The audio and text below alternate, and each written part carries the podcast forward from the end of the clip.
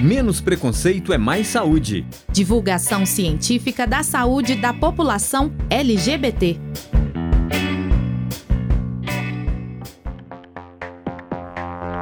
Olá, meu nome é Stephanie, tenho 24 anos e sou estudante do quarto período de medicina na UFOP. No Viva Mais de hoje, vamos dar continuidade ao tema sobre a saúde da população LGBT, em parceria com o projeto de divulgação científica Menos Preconceito é Mais Saúde, financiado pela FAPEMIG, Fundação de Amparo à Pesquisa do Estado de Minas Gerais. Olá, meu nome é Laone, tenho 22 anos e sou estudante do quinto período de medicina na UFOP. Isso mesmo, Stephanie.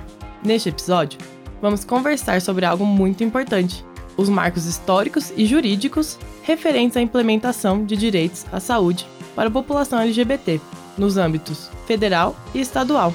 Bom, Laone, primeiro vamos começar fazendo uma linha do tempo sobre os marcos mais importantes implementados desde a criação do SUS, o Sistema Único de Saúde, até a atualidade.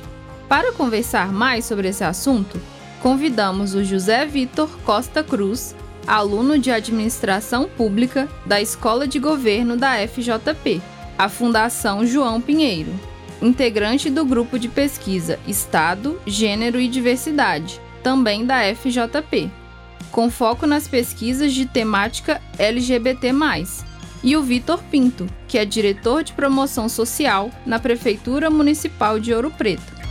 Isso mesmo, Stephanie. Bem-vindos, José Vitor e Vitor. Poderiam nos contar um pouco mais sobre esses marcos mais importantes?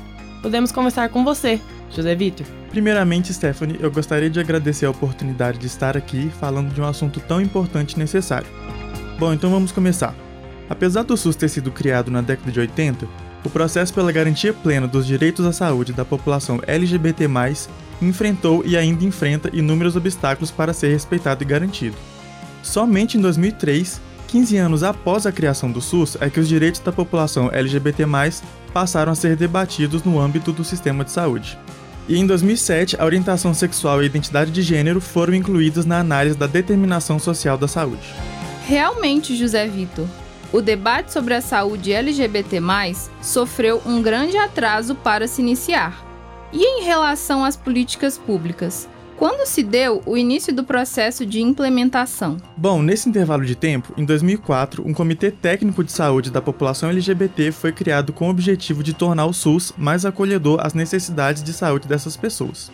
Depois da criação desse comitê, o governo federal lançou alguns programas e políticas voltados para a população LGBT, como o programa Brasil Sem Homofobia, que também foi lançado em 2004. Esse programa teve o objetivo de combater a discriminação e a violência contra a comunidade. Mesmo assim, o documento jurídico mais importante em âmbito federal foi publicado somente em 2011, a Política Nacional de Saúde Integral de Lésbicas, Gays, Bissexuais, Travestis e Transsexuais. Esse documento aprofundou e sistematizou as atribuições das diferentes esferas governamentais em relação à promoção da equidade e do acesso aos serviços de saúde. Muito válidas suas colocações, José Vitor. É muito importante saber sobre as políticas públicas que buscam oferecer melhores condições de saúde e dignidade social para a comunidade LGBTQIAPN+. É bem perceptível que a validação da política nacional foi muito necessária, pois alguns de seus parágrafos se tornam portarias específicas posteriormente, como reconhecimento do uso do nome social, em 2016. Então, gostaria de saber, José, como você enxerga atualmente a importância do uso do nome social em âmbitos legais, sociais e de saúde para a comunidade LGBTQIAPN+. Então, Laone, em contexto nacional, ficou instituído pela Portaria 8.727 de 2016 o uso do nome social e o reconhecimento da identidade de gênero no âmbito da administração pública federal. Bom, a gente sabe que na nossa sociedade o nome é um elemento identitário tão significativo que muitas vezes nós já chegamos ao mundo com ele definido. Por isso, nosso nome nos ajuda a nos entender como seres humanos e a criar uma sensação de identidade. Então eu pergunto a todos que nos escutam: como uma coisa tão básica pode ser negada a uma pessoa? Aí é nesse sentido que eu destaco a relevância das normas jurídicas que regulamentam a obrigatoriedade do nome social. Bom, a identidade de gênero é autodeclaratória. É algo que cada um de nós tem o direito de definir. E a partir do momento que uma pessoa define como ela quer ser tratada, não cabe a ninguém questionar essa decisão. Ao contrário do que muitas pessoas pensam, e infelizmente esse pensamento é ainda muito comum na nossa sociedade, o nome social não é um capricho, uma banalidade qualquer ou algo supérfluo. É uma necessidade real para que as pessoas trans sejam tratadas com dignidade e respeito.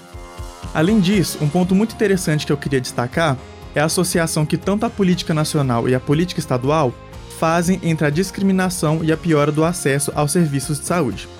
Quando um profissional da saúde utiliza o nome de registro de uma pessoa trans ao invés do nome social, isso causa uma situação de desconforto tão grande que muitas vezes as pessoas trans preferem não utilizar o serviço de saúde do que passar novamente por esse constrangimento.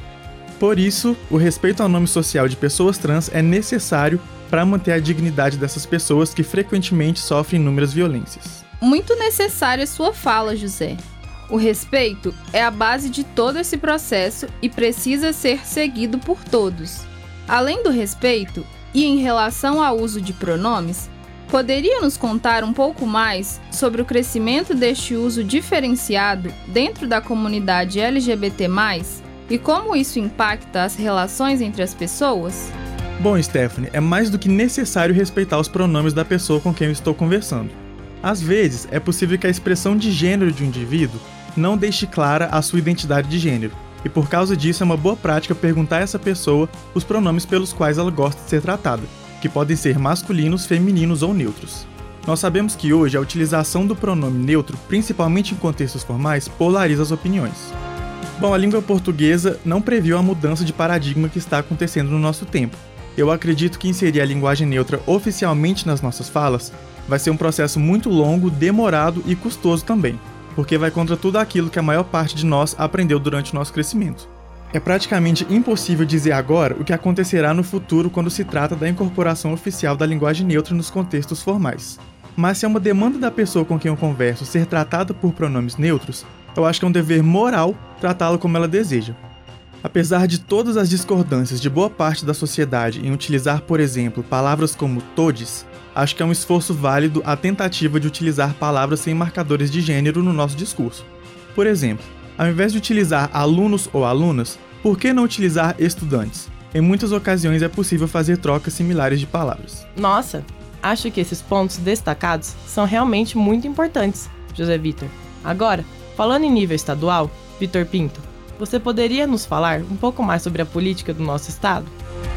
Olá, Laone, Stephanie e todas, todos e todes que estão nos ouvindo.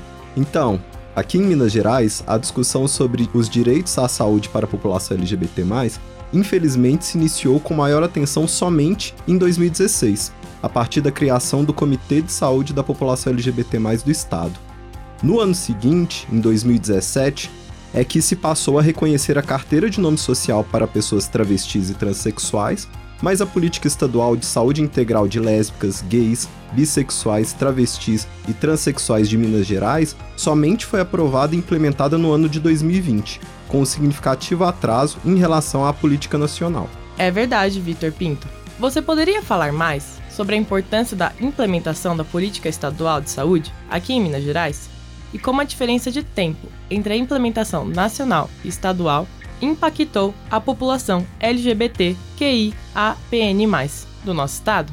Então, Laone, a implementação da política estadual de saúde é fundamental para que o Estado proporcione mais ações efetivas para promover a saúde integral da população LGBT. Essa diferença de tempo fez Minas Gerais caminhar mais lentamente na garantia de acesso dessa população ao SUS, como exemplo, só no final do ano de 2022 é que foi destinado um recurso específico, através da Resolução 8.375 da Secretaria de Estado de Saúde de Minas Gerais, para os municípios executarem parte da política. Mas ainda assim é uma resolução muito limitada e apenas para atenção primária em saúde e que não contempla as próprias demandas da população. E sem recurso, ficamos limitados a pequenas ações fragmentadas espalhadas no tempo e sem continuidade. Portanto, sem atingir o proposto nas políticas nacional e estadual. Além disso, só agora o Estado de Minas Gerais se coloca como corresponsável nessa ampliação de garantia do acesso à saúde da população LGBT. O problema desse lapso temporal é que quanto mais as pessoas LGBT+ procuram as unidades de saúde e não têm suas demandas atendidas ou têm seus direitos violados, maior é o afastamento dessas pessoas do SUS. A comunidade LGBT+ já enfrenta muitas barreiras de acesso e muito preconceito. E quando um serviço não funciona ou é um foco de preconceito, discriminação e violência, você para de procurá-lo, não se sente mais à vontade de frequentar e cria barreiras psicológicas contra esse serviço. Além disso, é um tempo significativo, quase 10 anos a menos de discussões específicas sobre a saúde da população LGBT+ no território estadual. É bem menos tempo de capacitações específicas para profissionais de saúde, menos tempo de sensibilização, tanto de profissionais quanto da população, e menos tempo de ações educativas. A realidade é que muito ainda precisa ser feito para correr atrás do prejuízo. Muito interessante os pontos que você destacou, Vitor. E em relação à situação de Ouro Preto? Tivemos conhecimento de que a cidade terá um centro de referência para a população LGBT. Como estão os avanços para a implementação deste local? Stephanie, em Ouro Preto, estamos avançando bastante nas políticas públicas para a população LGBT. Existem leis municipais que abrangem o combate à LGBTfobia, uso do nome social, oportunidade de emprego para a população trans, e estamos também no processo de formação do Conselho Municipal LGBT+, e já realizamos as capacitações e sensibilizações de agentes comunitários de saúde, médicos e médicas, enfermeiros e enfermeiras, para o atendimento da população LGBT+. Além disso, existem ações de visibilidades voltadas para o público, como por exemplo a realização da Parada do Orgulho LGBT+, e todo esse trabalho ficará mais fluido e eficiente com a implementação do Centro de Referência e Acolhimento LGBT+, que já está instituído por lei e com a equipe técnica contratada, e agora estamos no processo de preparar o espaço físico para receber essas pessoas. Serão as atribuições do Centro de Referência LGBT, por exemplo, receber e acompanhar denúncias de violência contra a população LGBT, garantir o apoio psicossocial a essas pessoas e suas famílias, propor projetos de prevenção à violência contra essa população, realizar campanhas de conscientização pública e realizar coletas de dados sobre a população LGBT, entre outras ações no município. Bacana demais saber disso, Vitor. Será de grande importância a construção desse centro, não só para a cidade de Ouro Preto, mas também para toda a comunidade LGBT, de cidades e distritos próximos. Muito obrigado pela participação, Vitor Pinto e José Vitor. Vocês enriqueceram muito o nosso programa e obrigado a você ouvinte que nos acompanhou até aqui. Tenho certeza que todo o conhecimento divulgado hoje será de grande relevância para que todos, todas e todes conheçam melhor os direitos à saúde da população LGBTQIAPN+, e lutem para que eles sejam respeitados. É isso, pessoal. Esse foi o nosso Viva Mais de hoje. Fiquem ligados que vem mais episódios enriquecedores no nosso podcast. Tem alguma dúvida, sugestão ou comentário? Entre em contato conosco pelo Facebook Viva Mais UFOP, pelo Instagram arroba vivamais.ufop ou por nosso e-mail vivamaisufop@gmail.com. Tchau, galera, e até mais.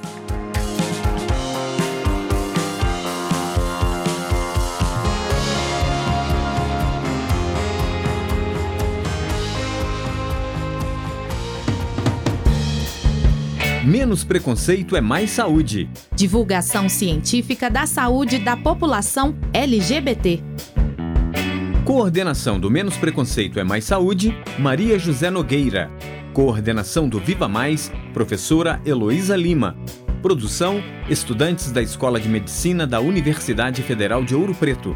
Realização: Escola de Saúde Pública de Minas Gerais. Parceria: Fundação João Pinheiro, Secretaria Estadual de Saúde de Minas Gerais e Universidade Federal de Ouro Preto. Financiamento: FAPEMIG.